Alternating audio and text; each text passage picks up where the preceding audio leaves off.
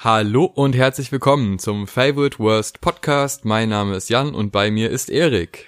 Moin Jan. Moin Erik. Wir reden heute über Nimmerland von Rin. Lang ersehntes Release. Live habe ich ihn schon oft gesehen, aber ob er auch auf Albumformat was taugt, das hören wir jetzt.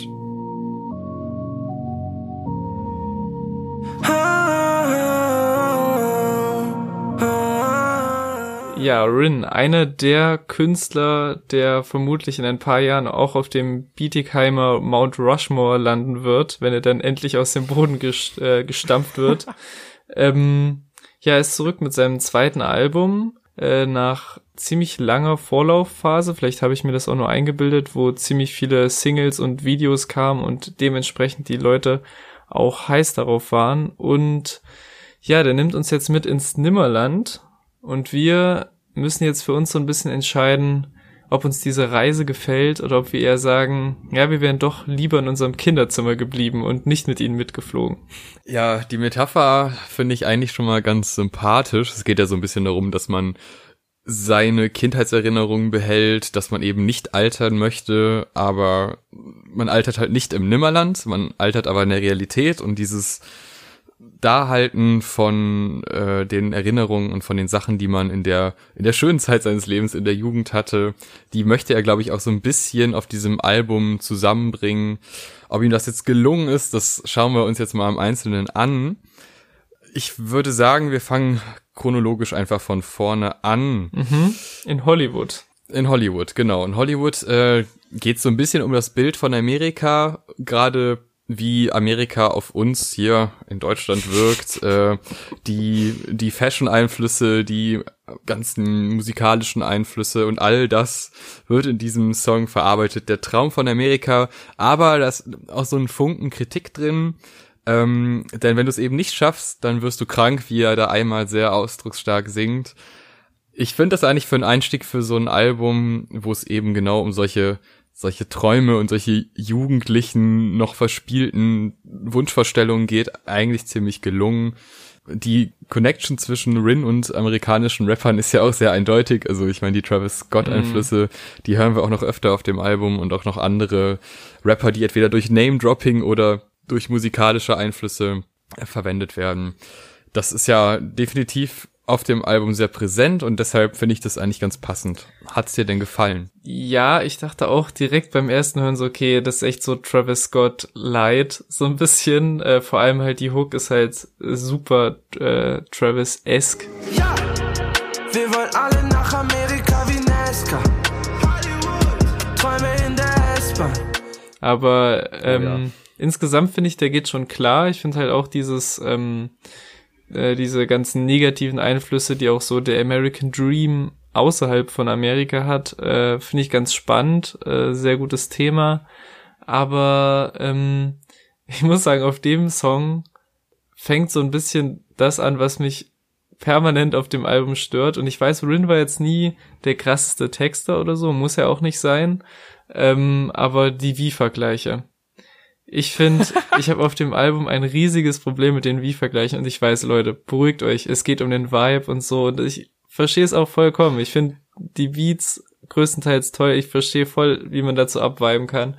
Aber ja, die Wie-Vergleiche und die Texte sind mir so ein bisschen ein Dorn im Auge und auf dem Song geht's noch. Ich finde nur in der Hook das ein bisschen, ähm, wir wollen alle nach Amerika wie NASCAR ich verstehe, NASCAR steht in dem Sinne für dieses uramerikanische, ne, typisch US-mäßige, aber NASCAR will ja nicht nach Amerika. NASCAR ist ja Amerika und so. Das ist jetzt ein bisschen, äh, ne, bisschen kleinlich und so, aber da geht's schon los, dass ich denke, ey, mach dir doch wirklich in zwei, das ist ein kreativer Typ, das ist ein junger Typ, das ist ein fresher Typ, der hat in zwei Sekunden vielleicht einen besseren Vergleich gefunden irgendwie. Ja, ich finde, das klingt in, im Kontext der Hook eigentlich ziemlich gut.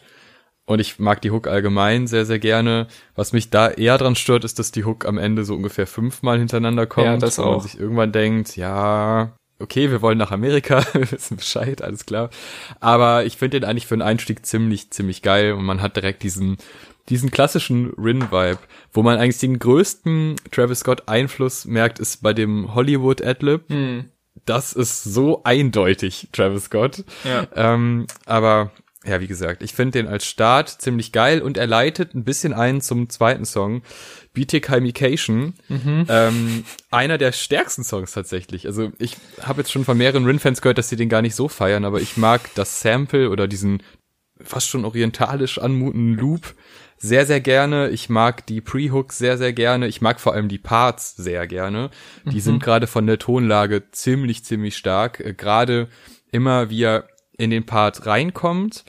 Und dann gibt's ja noch den Moment so ab der vierten Zeile Ende, wo so ein Mini-Drop hm. in den Parts kommt. Und danach, äh, gerade in der zweiten Strophe, dieses, äh, die Line mit Echo. Sie feiern meinen Tod wie Christi Himmelfahrt. Yes, so. Nichts ist hier unlimited wie Echo. Wir sind im Radio und auch in jedem Ghetto. Mega geil gemacht. Das ist wirklich echt richtig stark. Ähm, die Hook selber gefällt mir dann gar nicht mehr so sehr, aber es hat so ein bisschen so Trance-mäßiges. Also der Song gefällt mir wirklich sehr, sehr gut. Hm. Ja.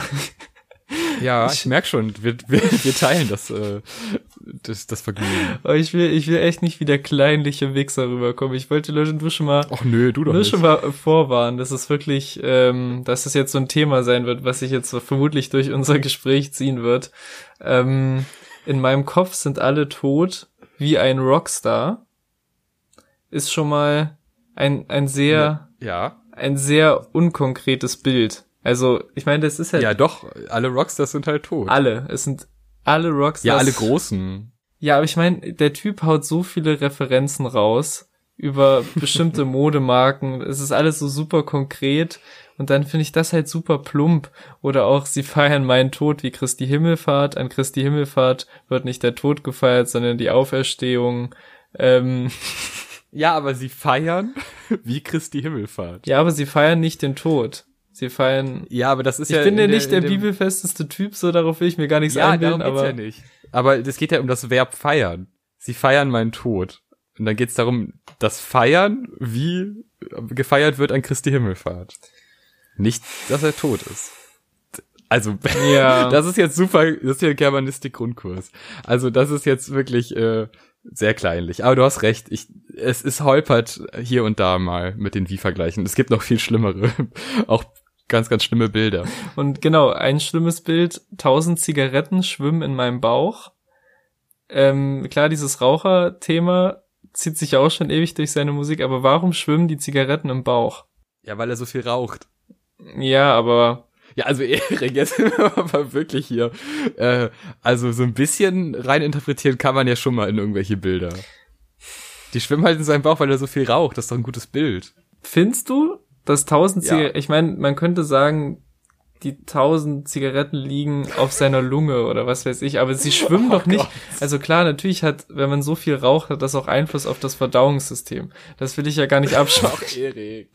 aber Nee, ich weil, also es klingt jetzt natürlich blöd, wenn ich immer das ranziehe. Aber ich sitze halt da, versuche ich, ich habe mich drauf gefreut. Ich bin, okay, ich verstehe das vollkommen, versuche so zu viben, das abzuchecken, dann kommt jede Zeile irgendwas so hingeschmissenes, so hingefreestyltes, wo ich denke, das sind doch, das hat er doch so testmäßig aufgenommen, falls dann, bevor die fertigen Lyrics fertig sind und dann hat das einfach so gelassen. Das verdirbt mir naja. leider ein bisschen den Spaß macht dir denn der Sound an sich Spaß? Der Sound macht mir Spaß. Okay, gut, weil ich habe ja gehört im Interview äh, von Rin selber, dass ein großer Augenmerk auf der Produktion liegt und ich finde, die ist eigentlich auf jedem Song sehr, sehr krass. Ja. Äh, auf natürlich auf manchen mehr, auf manchen weniger, aber insgesamt äh, großes Lob an alle Beteiligten. Ein paar kennt man ja auch als Rapper. Reezy ist ja, ich glaube, auf zwei oder drei Songs vertreten, mhm. äh, auch auf einem der Flaggschiffe des Albums, aber dazu kommen wir später. Gut, also merke California, äh, Quatsch, California. Ja, da geht's schon los, ja. Das ist äh, natürlich der Ursprung des Songs, aber BTK äh, ist äh, für mich ein sehr starker Song, für Erik inhaltlich schwach wegen schwimmenden Zigaretten nachvollziehbar, glaub beide Seiten, aber machen wir weiter, wir, wir bleiben im amerikanischen Raum Nirvana. So, und da habe ich eben auf Spotify noch gesehen, wie der Song gemeint ist. Und ich muss sagen, meine Interpretation ist völlig daran vorbeigegangen, weil laut Spotify, also laut Rin selber, der diese coole Story-Funktion bei Spotify mhm. nutzt, sagt er, es geht darum, um seine eigenen Probleme und darum, wie seine Freundin die auffängt, egal wie sehr sie dabei verletzt wird. Aber ich habe das so interpretiert, also klar, er hat da irgendwie Probleme, weil ne, er will irgendwie raus, dann aber er kann nicht und selbst hasst dies das, aber dann klingt es so, als ob die Freundin ihn zu Hause hält. Also so er will raus, aber sie sie ja. behält ihn bei sich, so ich weiß nicht, wie man das nennt. Ich, mir fallen da nur so ja, so so Begriff äh, ähm, besitzergreifende Freundin sowas in die Richtung. Äh, so klingt es für mich, aber laut dieser Story von Rin ist es wohl nicht so. Mhm. Ähm, ich finde da auch wieder die Hook sehr gut. Also er kann einfach sehr, sehr starke Hooks machen. Das ist schon wirklich nicht schlecht.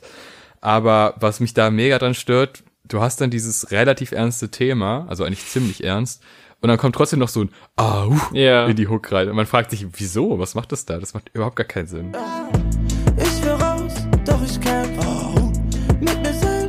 Mir selbst.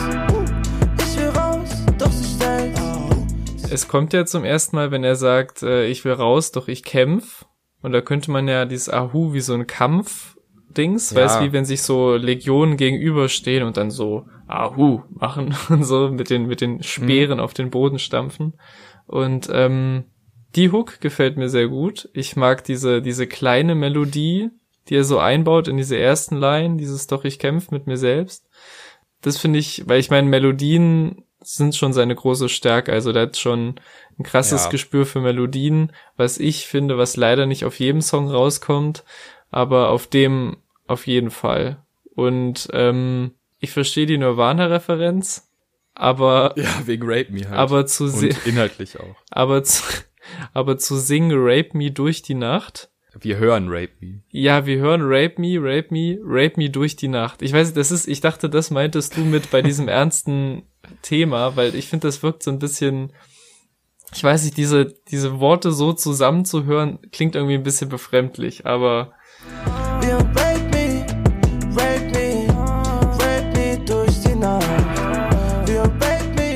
Ja, vor allem wenn es da halt auch um Gewalt geht ja. äh, innerhalb einer Beziehung. Und wir hatten ja auch schon Arete, den Song, ja. der jetzt auch nicht mehr auf Spotify ist. Aber ja, ich glaube, da kann man zumindest doch sagen, dass es nicht so gemeint nee, also ist. Ich, weil im, im Kontext macht das Ich will auch keine böse, da wirklich keine böse Absicht rein interpretieren, aber ich finde nur, es wirkt ein bisschen unbeholfen zu singen Rape Me durch die Nacht. Das hat so ein bisschen, weiß ich, denk so an Arte durch die Nacht, an dieses Format, wo so Leute chillig, äh, Ich denk an Atemlos durch die Nacht. Oder das, weißt halt, wie so ein Schlagersong und dann hast du halt statt Atemlos hast du halt Rape Me durch die Nacht. Stell dir vor, das hätte Helene Fischer gesungen. Das wäre nicht so eine große Nummer geworden, sag ich mal. Aber dafür sind wir auch bei den Rappern, die machen das, was sich keiner traut. Stimmt. Ähm, da ist die schlimmste Zeile auf dem ganzen Album drauf, und zwar die Eisline. Sie verschlingt mich wie ein Eis. Boah, ist das cringe. Also das ist wirklich eine Line. Oh, ganz, ganz schlimm. Ja. Ähm, kommen wir schnell zum nächsten Song. Äh, das wohl für Rin selber gedachte Flaggschiff keine Liebe, weil das immer bei jedem Trailer, die man irgendwo sieht, läuft. Mhm. Zusammen mit uns aller Liebling Bowser, wo wir auch schon einen Podcast zu gemacht haben. Ähm, ja, keine Liebe. Ja. Fang du mal an. Ach man, ich muss, also ich weiß nicht, wo ich da ansetzen soll.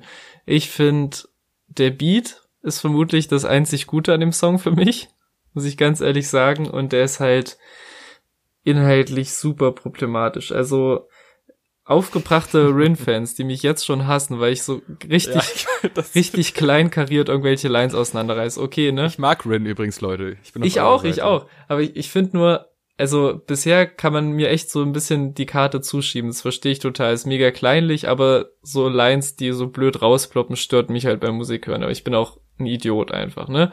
Aber jetzt kommt so der Teil, wo ich finde, man kann keine Liebe, man kann den Song irgendwie nicht schön reden. Das ist so ein bisschen mit Ablehnung von Frauen nicht klarkommen und deswegen dann die Frau hassen in Songform gegossen, so, ne? Warum beachtest du mich nicht? Du schaust mich nicht an. Und dann wird sie schön runtergemacht, weil sie Schminktutorials schaut, weil sie Drake und The Weeknd bei Instagram zitiert, weil sie Aufmerksamkeit will. Also. So, Erik. Ja. Jetzt sage ich dir mal was. Also erstmal wenn das jemand genauso sieht oder anders sieht. Äh, die Kommentarspalte ist frei, Diskussion ist sehr gut. Ja. Ähm, dann, jetzt komme ich zu meiner, zu meiner großen Interpretation. Das ist fast schon wie eine Hausarbeit. Na toll. Jetzt denk mal an das große Ganze. Wir haben gerade Nirvana gehört, ne? Was war der Inhalt von Nirvana? Eine Beziehung, die auf äh, quasi auf Frust und Gewalt basiert, aber wo sie ihn nicht verlässt. Jetzt wird in, in dem Song Keine Liebe wird ein Typ mit den Nikes beschrieben. Welcher Rapper trägt denn immer Nikes? Rin. Welcher Rapper hat wahrscheinlich eine Beziehung, wo man sich denkt, ey, wieso bist du noch bei diesem Typen? Rin. Er singt gar nicht von der Perspektive des Typen, der nicht anerkannt wird, sondern er ist der Typ, auf den diese Frau steht. Und er singt aus der Perspektive eines anderen Typen. So. Uh. Und dann sind diese Zeilen wieder alle in Ordnung, weil das ist nicht er. Das macht, glaube ich, wirklich Sinn in dem Zusammenhang, oder? Mhm. Aber ich finde, keine Liebe ist halt wirklich nicht so mein Song. Ich, ich, mir kommt ja einfach kein Gefühl hoch. Mir kommt schon was hoch. ich bin doch überrascht. Also, der Anfang des Albums, bis auf Kelly, äh, ich sag schon die ganze Zeit Californication, BTK äh, der Anfang des Albums gefällt mir nur in Bruchteilen so gut wie der Rest des Albums. Also danach geht's eigentlich fast, bis auf eine kleine Ausnahme, nur noch bergauf. Äh, aber keine Liebe, nee. Deine Theorie in allen Ehren. Aber jetzt der Durchschnitts Bowser und Rin-Fan oder. Willst du jetzt sagen, die sind dumm? Nein, aber es, das, der Song wird doch von fünf Prozent vielleicht, wenn es überhaupt so kommt, im Kontext des Albums gehört. Und das war auch eine Vorab-Single, die alle millionenfach gestreamt und geklickt haben. Und wenn du dann trotzdem die Zeile drin hast, äh, du bist eine Bitch, doch ich glaube nicht, dass du es weißt und so. Da, mm, und ja, es gab ja. Willst du das jetzt ernsthaft verteidigen, dass er quasi, weil. Ja, aber du, du klammerst ja den Rest der Welt aus. Also hört immer die anderen, alle anderen Songs aus. Letzte Woche haben wir noch Zinnmann gefeiert, wo es um eine Gewaltbeziehung geht. Ja, aber in dem Sinne geht's ja nicht um eine Beziehung. Es geht ja um den Typen, der von außen sagt, hier, die beobachtet mich, die beachtet mich nicht, ich bin der egal und dann aus Frust das so alles auf ihr ablehnt.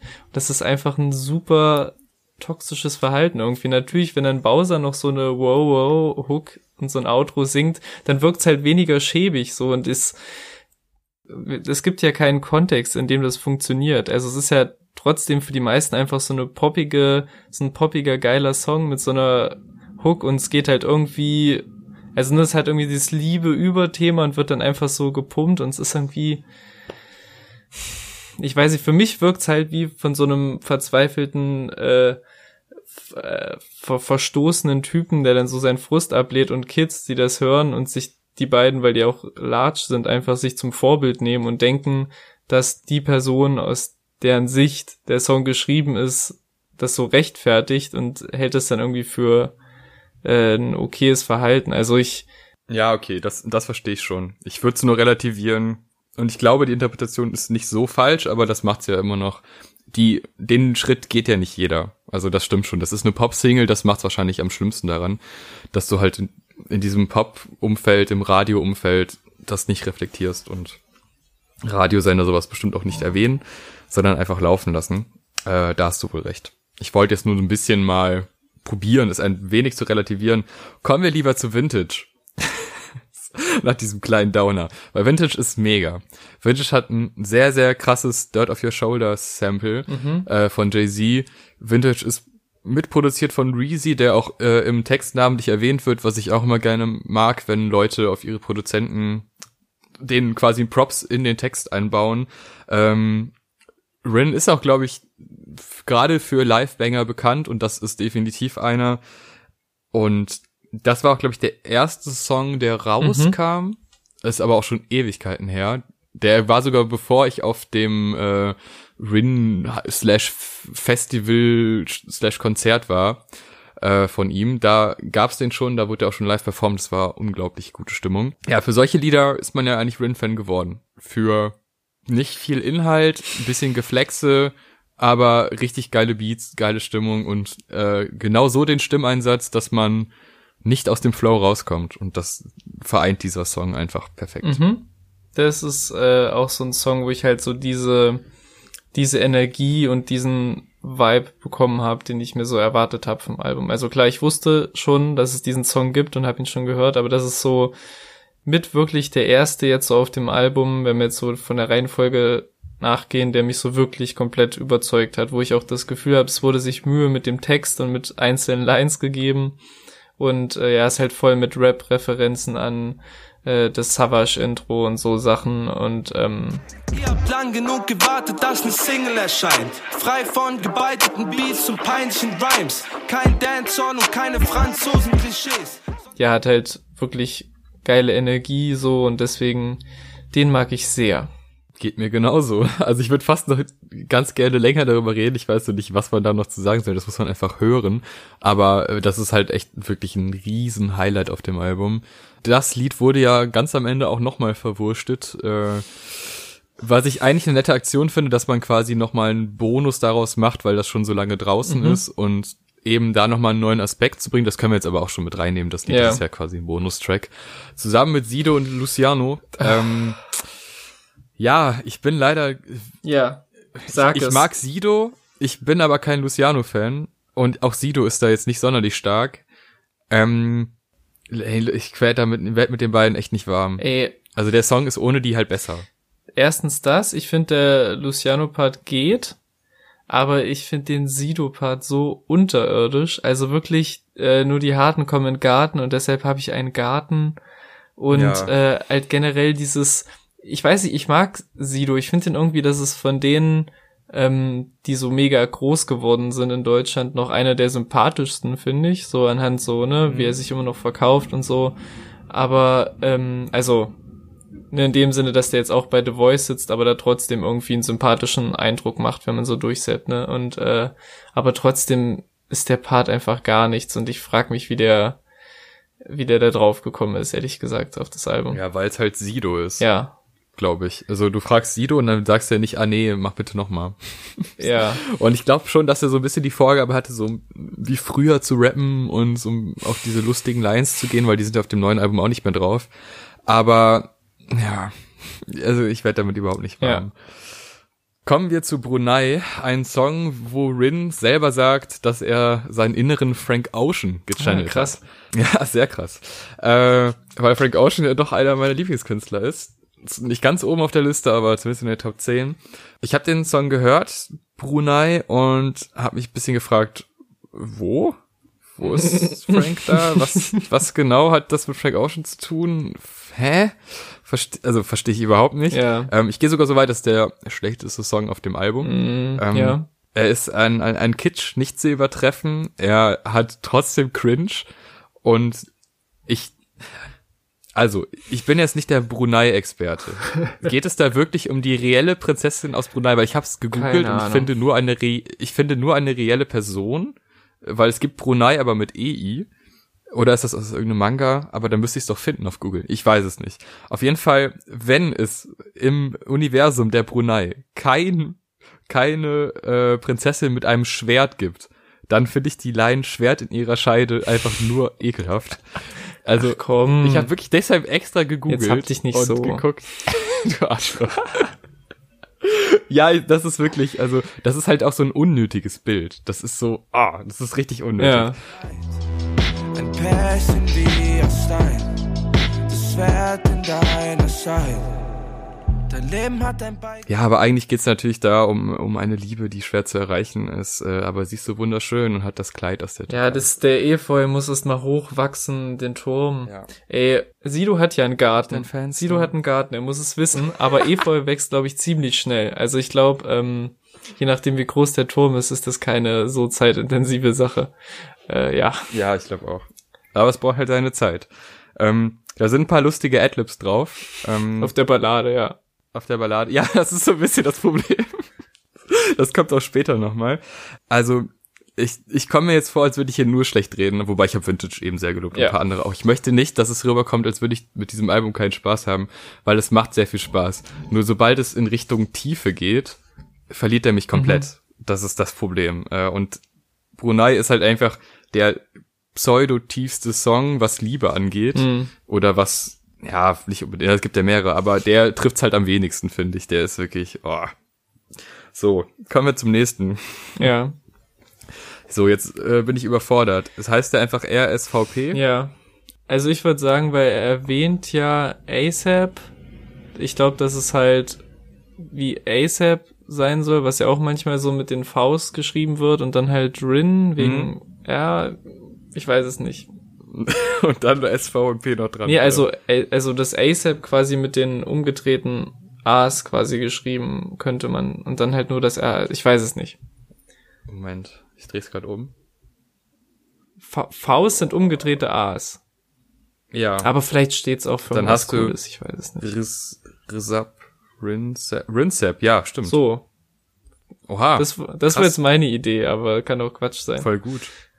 Auf jeden Fall geht's da um, um Champion-Vibes und die kommen auf jeden Fall rüber. Ähm, sehr geiles Sample, sehr, sehr geiler Beat. So ein bisschen, es ist so ein bisschen laid back gerappt. Mhm. Also es ist jetzt gar nicht so krass nach vorne, aber das macht's halt mit diesem epochalen Beat sehr, sehr schön. Und äh, das ist halt wieder was, was Rin gut kann. Ne? So ein bisschen, bisschen flexen, ein paar Marken nennen. Ja. Ähm, manchmal so, also auf dem Song ist es nichts wirklich Deepes dabei, aber manchmal hat er ja noch so ein irgendwie so, so ein bisschen so eine kleine Sozialkritik, die ja wirklich nur ganz klein ist, aber dadurch ganz gut wirkt auf anderen Songs. Ähm, aber da, ja, das ist auf jeden Fall einer der besseren, würde ich sagen. Aber jetzt geht's eh nur noch bergauf. Nach Brunei, Up in Smoke. Ja, der ist mega, oder? Alter, ist der gut. Das, mit der, das ist für mich, glaube ich, der, der beste Song. Der ist heftig gut.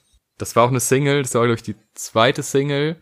Und da war ich schon so, oh, das wird nochmal ein richtiger Contender für einer meiner Alben des Jahres, ähm, was dann zwischenzeit, also, na, eher vielleicht irgendwie Single des Jahres oder so, einer davon, weil Up in Smoke ist wirklich, boah, ja. der ist so rund und der behandelt ja eigentlich auch wieder dieses Liebe-Thema und äh, innerhalb einer Beziehung das Verhältnis, aber viel schöner. Du siehst vor deinem Fenster Gewitter, auch wenn dich dieser Blitz nie trifft. Was finde ich im Nichts, weil ich für dich immer in Smoke bin. Ich finde den auch äh, melodiös sehr stark. Ich finde diese, auch wenn dich dieser Blitz nie trifft, Zeile, die ist halt super nice gesungen in der Hook und da kommt halt wieder seine seine melodiöse Stärke raus und halt auch diesen Wechsel aus dem gerappten Part hin zu dem etwas mehr gesungenen und so Finde ich schon sehr gut. Und halt One Piece Referenzen hört man jetzt auch nicht so häufig in so großen poppigen Rap Singles. Also der ist schon gut, der Song. Ja, äh, vor allem die Hook ist halt mega stark mit diesem Up in Smoke noch im Hintergrund, nachdem er Up in Smoke sagt. Das ist, ja, wie du sagst, melodisch sehr, sehr stark. Ähm, jetzt nächster Song. MIA. Die Plastikbecher kippen wegen 808. Wir verlieren den Verstand in einem Benz Ja, da geht's auch wieder um dieses äh, Reichtum, Hollywood-Ding da drüben, was geht da ab? Und äh, wir wollen da alle hin, wir wollen alle hochkommen und wollen alle Fame werden äh, und wollen unser Sweet Life und das verpackt er halt einfach in so einer wunderschönen Hook. Also die ist wirklich sau, sau stark.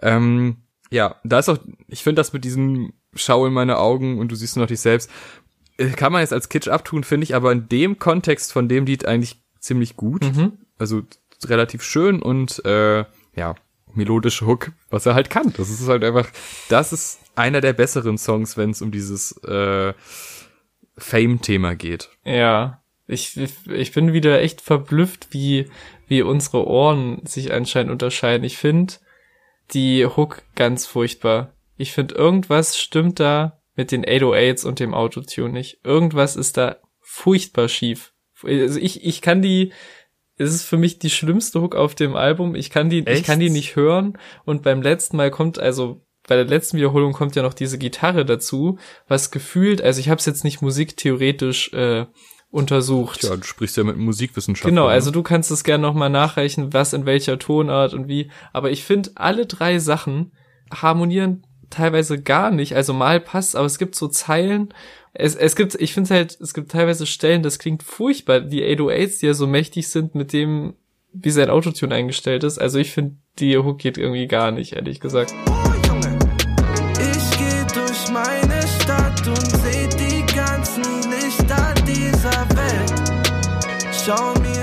Weiter geht's mit Alien, ein Song, der mich musikalisch ein bisschen an Mauli erinnert von der Autotune-Stimme von Rin und diesem Gesangspart.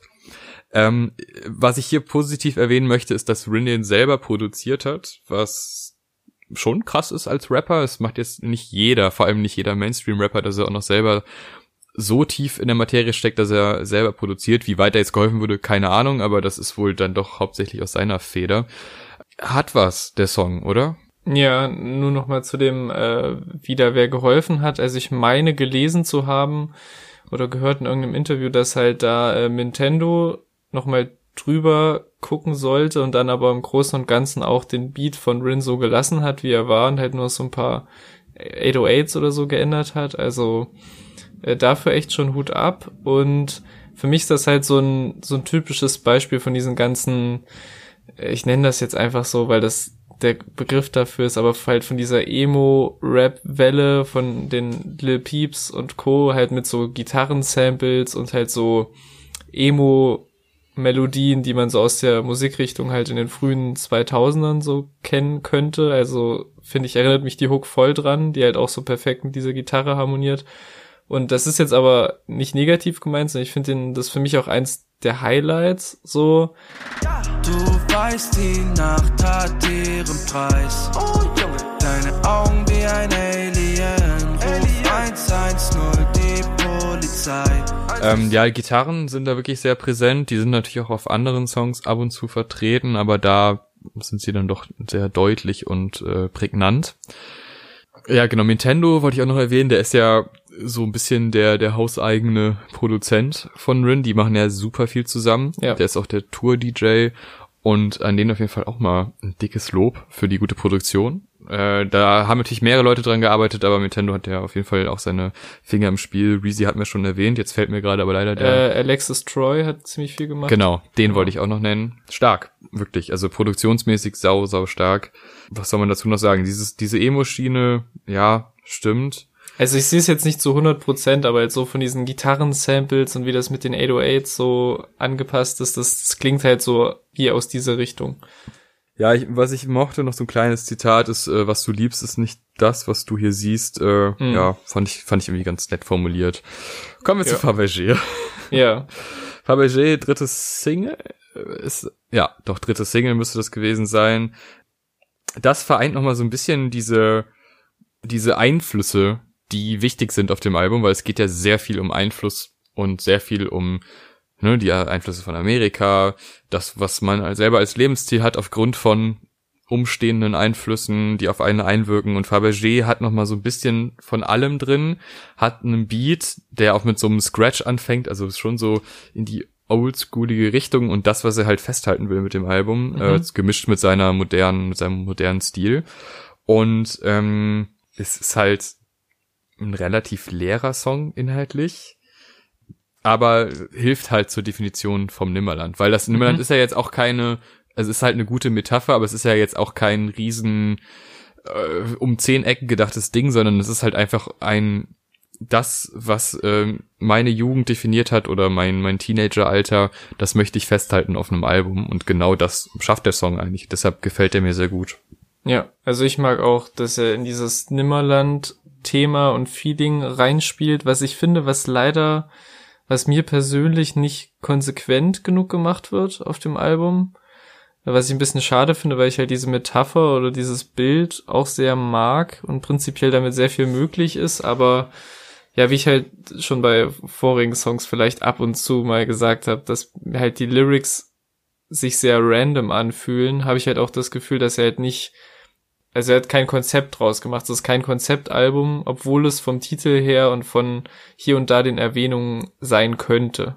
Und ich finde, Fabergé ist halt so ein Beispiel, wo sich das ganz gut überträgt. Ja, es, es hat einen Faden, irgendwie einen roten Faden, finde ich, aber es ist jetzt kein wirkliches Konzeptalbum. Es ist so ein, so ein Mischding. Aber das ist für Rins Verhältnisse schon sehr krass, weil seine alten Alben hatten eigentlich überhaupt inhaltlich gar keinen Zusammenhang und auch mhm musikalisch nicht, da wurde auch nicht auf Übergänge geachtet und sowas.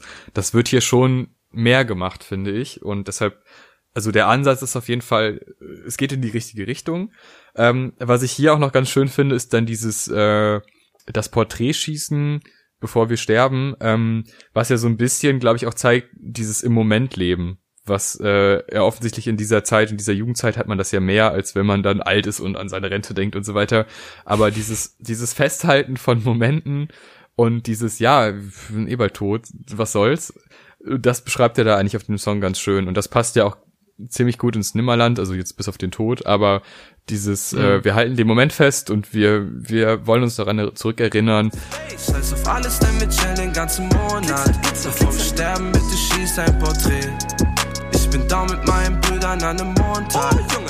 Oh, und deshalb finde ich auch, es, man erwartet vielleicht, wenn man das Wort Nimmerland hört, erstmal was anderes, aber das, was er auf dem Album mhm. macht, sind ja diese, diese Zeitspanne, die er beschreibt, ist ja sein Limmerland quasi. Also ich finde, er, er erfüllt das schon. Hm. Das ist nur wahrscheinlich für jeden anders und für ihn halt auf eine sehr spezielle Art und Weise, mit der jetzt nicht jeder connecten kann. Aber ich finde, das Ziel ist schon erfüllt und eigentlich geht's ja auch erst ganz am Ende ins Nimmerland, aber das hm. nimmt er ja so mit, weil da ist ja der Punkt, wo er nicht mehr altert. Bis dahin war cool und jetzt wird er älter. Kommen wir zu einem meiner Highlights, ganz zum Ende. Voyage wieder Travis Scott Einflüsse durch Beatwechsel. Das am Ende ist Shopped and Screwed, wenn ich mich richtig erinnere. Und das ist ja auch so ein Ding, was man auch bei Travis Scott hört. Hat mich sehr umgehauen tatsächlich, weil der, das Lied fängt durchschnittlich an, sage ich. Dann fragt man sich, was sollen diese ganzen Einwürfe von irgendwelchen Papa und solche anderen ja. Sachen. Und denkt so, äh, wo, wo führt das hin? Und auf einmal wechselt er so selber so ein bisschen die Stimmlage und Stimmfarbe und dann kommt gar nicht so ein krasser Beatwechsel, sondern ein sehr organischer. Und das gefällt mir richtig gut. Und dann kommt eine sehr, sehr starke Hook, ein kurzer Part, eine, wieder die sehr, sehr starke Hook. Und dann wird das alles noch ein bisschen erweitert. Und auch wenn man, man denkt ja eigentlich so, der zweite Part ändert sich musikalisch gar nicht, aber da sind schon noch auf einmal in Richtung Ende nochmal neue Instrumente drin und nochmal, das gibt den anderen noch so ein, dem Rest noch so einen kleinen Drive quasi, so eine kleine Abwechslung. Und es ist ein sehr verspielter Song, der dann halt in dieser Shop and Screwed, im Shop and Screwed Finale endet. Und mhm. das ist wirklich ein Song, der mich sehr, sehr mitnimmt und der sehr, sehr stark ist. In den Himmel zieh die Hölle in Erwägung. Lucifer.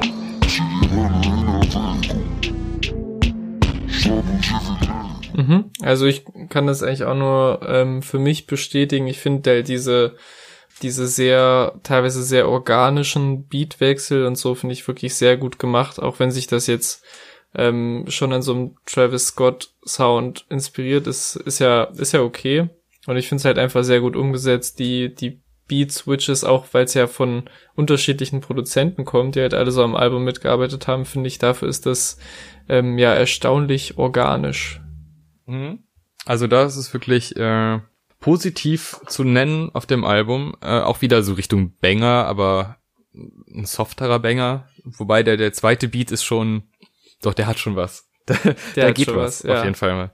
Ähm, und danach nimmt das Album ganz zum Schluss nochmal eine musikalische Wendung und man taucht ins Nimmerland ein. Und zwar mit einem Feature von Bilderbuch. Und ich muss sagen, auch wenn ich jetzt bis jetzt noch nichts Positives über dieses Feature ge gelesen habe und gehört habe, ich finde es wirklich irgendwie cool, dass ein Rin, der so in dieser in dieser Pop-Rapper-Bubble ist, aber sich ja doch von den meisten anderen Pop-Rappern so ein bisschen abtrennt musikalisch, dass der es sich traut, auf seinem Album ein rein musikalisches Auto, zumindest so die letzte Minute, letzten zwei Minuten, äh, dass er sich den Weg geht, finde ich mega gut.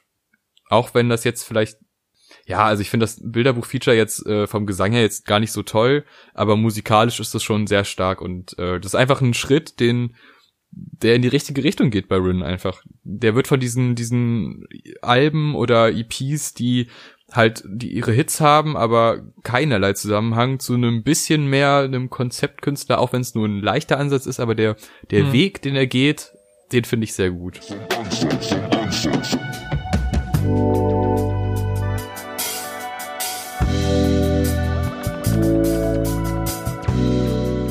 Ja, ich muss, also ich, ich mag Bilderbuch, so die ganzen äh, was heißt Solo-Sachen, das ist, glaube ich, deren erstes Feature. Also ich mag Bilderbuch, Punkt.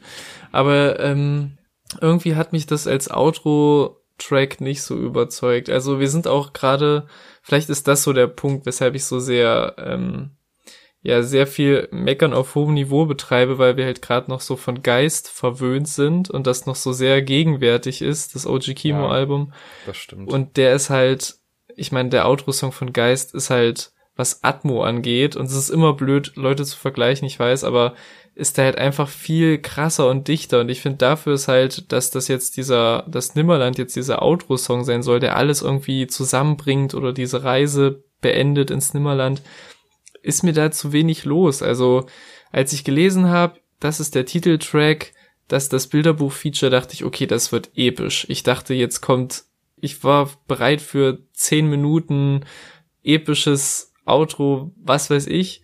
Ähm, und dafür ist halt inhaltlich zu wenig los, also finde ich halt textlich. Dann das ursprüngliche Instrumental ist halt irgendwie super flach. Also ich finde auch, dass im Bilderbuch-Part das halt zumindest das Instrumental schöner wird und ich finde auch die Lyrics vom Bilderbuch Feature passen nicht wirklich zum Thema. Also es wirkt halt so, als hätten sie so eine Skizze von denen irgendwo ausgebuddelt und verkaufen uns das jetzt so als Feature. So wirkt das leider ein bisschen. Also ich finde die Kombi geil und es hätte was Geiles werden können, aber irgendwie wirkt das halt auch wieder so random und nicht richtig, naja, irgendwie zusammenpassend. Ich äh, finde das schade, weil ich sehr große Hoffnung in diesen Song hatte. Ja, so negativ sehe ich das Ganze nicht. Also wie gesagt, mich, mich hat's schon abgeholt. Ähm, ich verstehe es ein bisschen, dass, ja, weiß nicht. Also ich finde den Move halt einfach zu gut, um da jetzt irgendwas Schlechtes dran zu finden. Ich finde den Beat auch sehr, sehr schön. Das ist, also das trifft eigentlich diese Thematik Nimmerland doch eigentlich musikalisch sogar am besten. Aber ja, doch, ich finde es eigentlich ein relativ rundes Ende. Kann ich jetzt nicht so viel Schlechtes dran finden. Außer, dass äh, Rinder fürchterlich reimt. Hm. Also da reimt sich ja nix. das ist teilweise wirklich, denkt man sich, hä, aber da wären doch Wörter gewesen, die gepasst hätten. Das verstehe ich da nicht so ganz, aber ansonsten finde ich den Song eigentlich ziemlich gut. Ja, was du, was du mir vielleicht nochmal äh, ordentlich hin interpretieren könntest, ist, warum er im zweiten Part sagt, wir werden besser, sind wir älter, wie der Perignon, also ein Weinvergleich, nehme ich mal an, ne? dieses typische ähm, ja. älter, besser aber das ist ja, widerspricht ja genau dem Nimmerland-Gedanken. Und dafür. So, lieber Erik, ja. Ich kann es dir erklären. Ja, sehr gerne. Also, es geht natürlich darum, dass das das äh, Gesellschaftsklischee ist.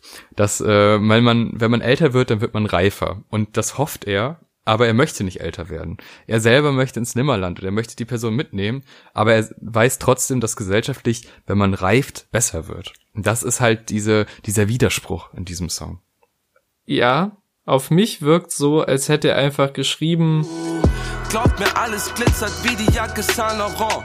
Und dann hätte er gedacht, okay, was reimt sich darauf? Und hätte dann einfach den in, die inhaltliche Kongruenz dafür geopfert, dass er Perignon auf Saint Laurent reimt. Dass das einfach so zwei plumpe Flex-Lines sind, die halt für mich dann halt gar nicht in diesen Kontext passen. So wirkt Gut. es auf mich. Das muss der Zuhörer selber entscheiden. Aber was er nicht selber entscheiden kann, ist unser Fazit. so, fängst du an, damit wir positiv enden? oh, sehr gut. Ja, ähm, es ist mir jetzt, es, es klang vielleicht doch jetzt alles ein bisschen zu negativ, ein bisschen zu, ich glaube, man kann mit dem Album viel Spaß haben, wenn man es nutzt als Pre-Party-Soundtrack oder als Vibe und halt nicht so sehr auf die Lyrics achtet und einfach nur Spaß damit haben will, weil das ist für mich die Stärke von Rin, der macht krasse Hits, der kann gute Melodien, der hat durchgängig äh, starke Produktion. Aber leider fehlt mir irgendwie, fehlt mir entweder so ein bisschen der Biss auf manchen Songs, die halt so vor sich hin laufen und die Sachen, die halt deep sein wollen und balladenhaft, wie jetzt Brunei zum Beispiel, haben wir auch gemeint, ist halt nicht deep genug oder wirkt halt nur sehr oberflächlich und ich finde, dadurch äh, gefallen mir am Ende halt doch wieder nur die Hits, so was halt vielleicht auch was über mich aussagt, kann schon sein, aber ich finde halt die Sachen, die halt nicht auf Hit gemacht sind, ähm, stinken halt leider ein bisschen ab gegenüber den Hits. Also ich mag halt auch vor allem die Singles Vintage, Up in Smoke, Fabergé und ja, das ist so mein Stand der Dinge. Wie geht's dir denn? Ja, also, äh, ich finde, das ist das rundeste Album von Rin, was er je gemacht hat. Er hat auch nicht viele Alben gemacht, aber das rundeste Projekt insgesamt. Ich finde auch, dass die äh, Singles mir meist besser gefallen, wobei ich ja sagen muss, dass keine Liebe einer meiner Anti-Favoriten ist. Äh, mhm. Aber Up in Smoke und Vintage und auch Fabergé gefallen mir mega gut. Ich sehe da aber noch weitere Singles mit äh, Voyage. Alien kommt, glaube ich, würde, glaube ich, auch ganz gut ankommen in der Masse, tatsächlich. Ähm, also da ist auf jeden Fall noch Potenzial für mehr Auskopplungen, die Erfolg haben. Und für das, was es sein will, finde ich's gut. Also ich finde, er ist jetzt nicht mit dem, ey, ich mache jetzt ein krasses Konzeptalbum äh, mit der Erwartung rangegangen, sondern es ist halt einfach ein, ein Album mit einem dünnen roten Faden, was aber immer wieder zu irgendwelchen Hits führt. Sobald es zu emotionalen Songs geht, verliert mich das komplett, aber ja. vielleicht bin ich mit 22 auch nicht mal mehr in der Altersspanne von Rin. Ähm, aber für die, für die Banger mache ich noch den Kreis auf und springe in den Moshpit. Das mhm. definitiv. Und ich freue mich, dass er beim Hurricane 2020 ist. Und da wird von berichtet, wenn ich da mal richtig schön Spaß habe bei Rin. Ja, in dem Sinne, äh, richtig viel Spaß haben. Boah, es wird immer schlimmer.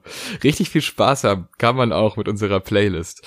Und da füllen wir jetzt äh, zwei weitere Songs rein, damit die noch besser wird. Das wird die beste Playlist der Welt. Listen close.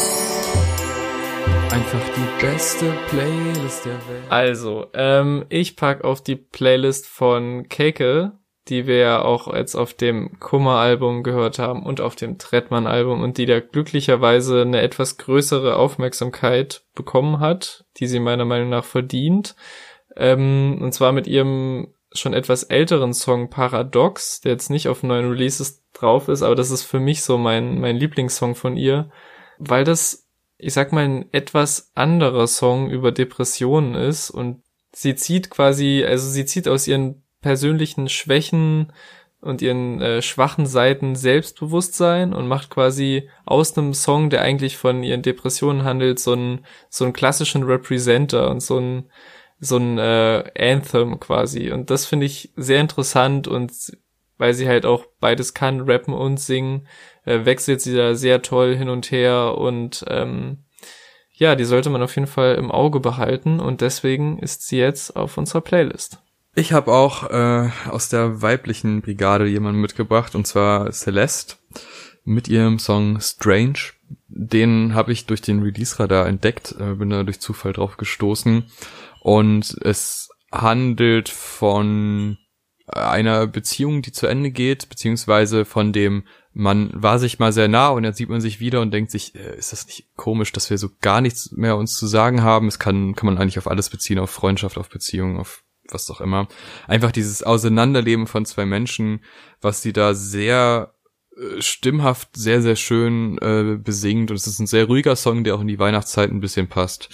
Ähm, handelt jetzt zwar nicht von Liebe und Fröhlichkeit, aber es ist ein ruhiger Song, deswegen passt er zu Weihnachten. Und auf jeden Fall eine Empfehlung. Ein sehr, sehr schöner Song. So, ich würde sagen, das könnte jetzt fast schon die letzte Folge vor unserem großen Jahresrückblick beziehungsweise zu den Favorite Worst Awards äh, Oh, ich bin gespannt. Ähm, wenn das noch was gibt, was wir unbedingt hören sollten vorher, hm. dann schreiben uns das in die Kommentare. Ansonsten stehen die Listen relativ weit fest, würde ich sagen, aber vielleicht wird da noch ein bisschen dran rumgebastelt und dann geht's bald los. Mit den Awards. Bis dahin wünschen wir euch viel Spaß beim Musik hören. Bis zum nächsten Mal. Ciao. Ciao.